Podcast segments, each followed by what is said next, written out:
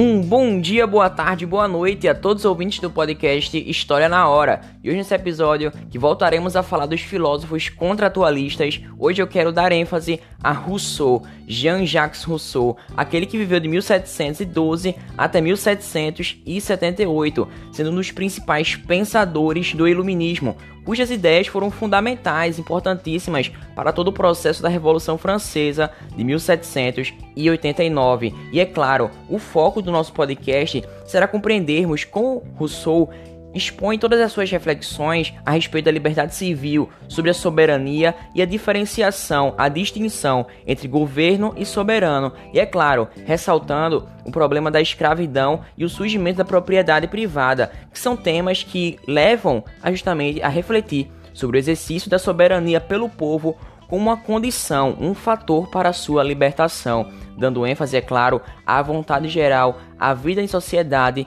da associação ao pacto social. E bem, meu caro ouvinte, desde já eu te agradeço pela tua participação.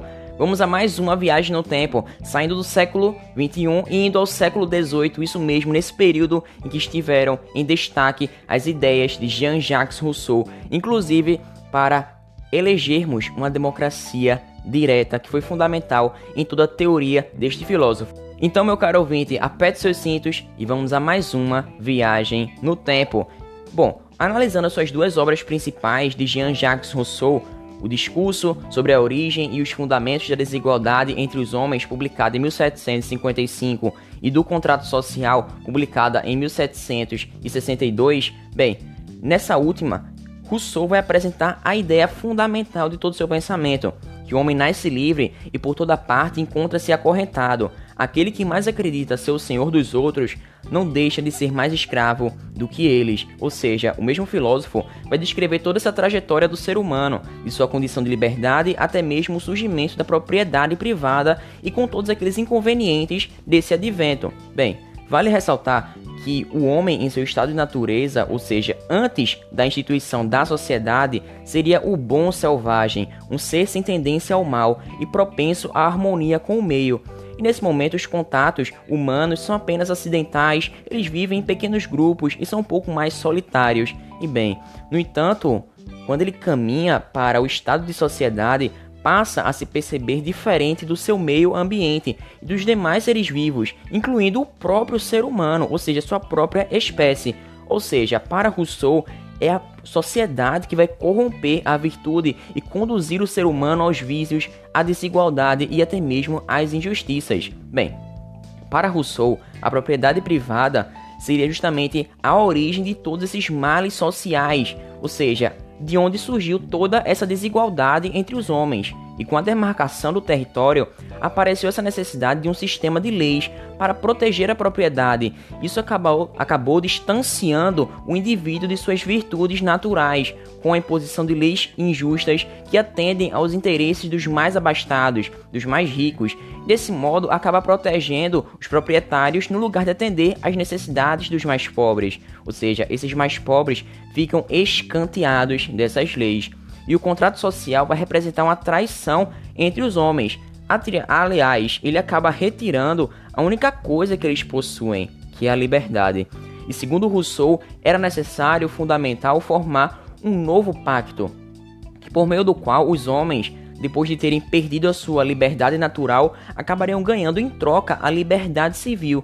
E esse mesmo pacto teria um objetivo que não fosse somente defender o interesse daqueles que já tinham posses e poder, inclusive, mas também colocar em prática que ninguém deveria sair prejudicado, ou seja, um povo, portanto, será livre apenas quando todas as condições de elaborar leis eles estiverem num clima de igualdade, de modo que a obediência a essas leis esteja relacionada à submissão, à deliberação de si mesmo e de cada cidadão como parte do poder soberano. Ou seja, para Rousseau, isso vai significar a submissão, que se chama de vontade geral e não vontade de um indivíduo em particular.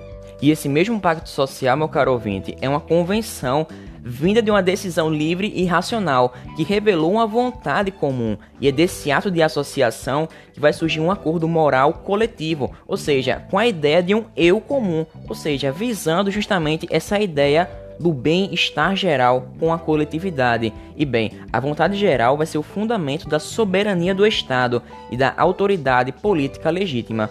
E a partir disso, todos nós deveríamos obedecer a essa vontade que está expressa, presente em uma lei de caráter universal, podendo ser aplicada a todos, que deve ser ditada pelo interesse comum, ou seja, somente a vontade geral é justa e correta, pois ela tem por objetivo, finalidade, ação final, o interesse público, ou seja, o próprio povo deve legislar, sem delegar seu poder a representantes para que governem em seu lugar. E dessa forma, Rousseau vai chegar à conclusão dessa meditação que o bom governo para expressar essa vontade soberana é a democracia direta. E é nessa democracia que o poder legislativo é o próprio povo, restando ao governo instituído apenas o poder de aplicar essas leis, e o soberano deixa de ser identificado, visto como a figura do monarca, passando assim a ser a própria comunidade que surgiu em decorrência de todo esse pacto. Bom, você pode se perguntar, meu caro ouvinte, o que é o povo?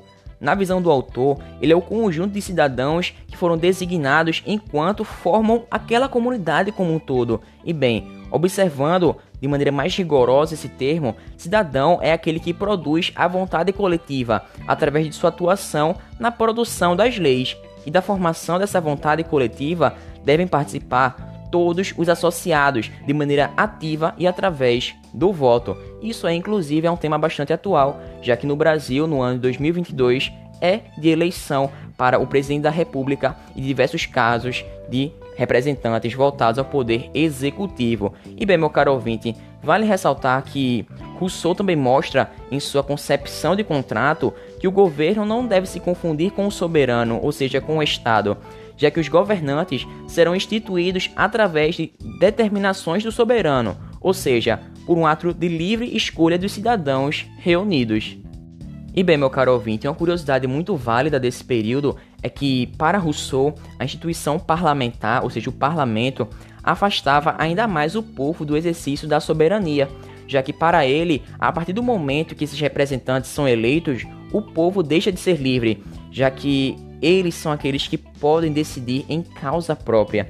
E essa racionalidade vai revelar que as leis valem para todos, sendo inclusive esse o caráter geral e válido para todas elas. E bem, Rousseau vai chegar à conclusão que apenas pode ser livre aderindo a essa obrigação racional que é colocada pelas leis civis, quando o instinto é substituído, trocado pela justiça, e a independência do estado de natureza é substituída pela liberdade civil. E vale ressaltar que, de maneira simples, a superação dessas contradições existentes, a passagem de uma forma de governo para outra, não vai garantir a falta de uma sociedade corrompida, já que, para Rousseau, a educação é a única revolução que vai agir de maneira efetiva, já que ela vai interferir na formação do cidadão, ou seja, na raiz dele. E vale ressaltar também que a interpretação dada aos textos de Rousseau, especialmente ao modo como se funciona a engrenagem política e de todas aquelas condições de legitimidade dessa mesma política, vai fazer com que o filósofo seja uma espécie de manual prático de política no contexto em que ele esteve vivo e que suas ideias se disseminaram. E os chamados revolucionários acabaram interpretando seus textos como regra para toda a prática política, mesmo que essas não sejam as verdadeiras palavras do autor.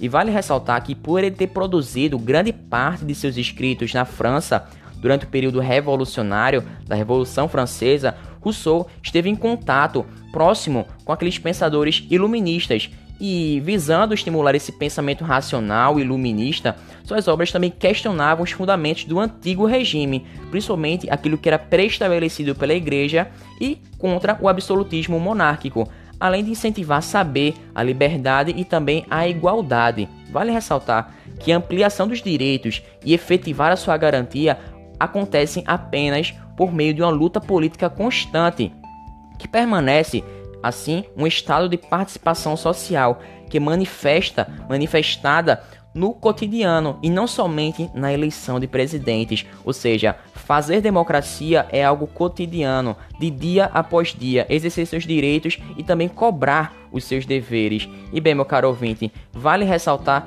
que esse podcast tem uma função muito importante do ponto de vista social, já que estamos vivendo nesse período de democracia grande convergência política uma coisa muito polarizada, ou seja, pense sempre em como seus direitos e seus deveres vão ser de fato efetivados, e não somente os seus, mas como de toda a sociedade vai estar garantido.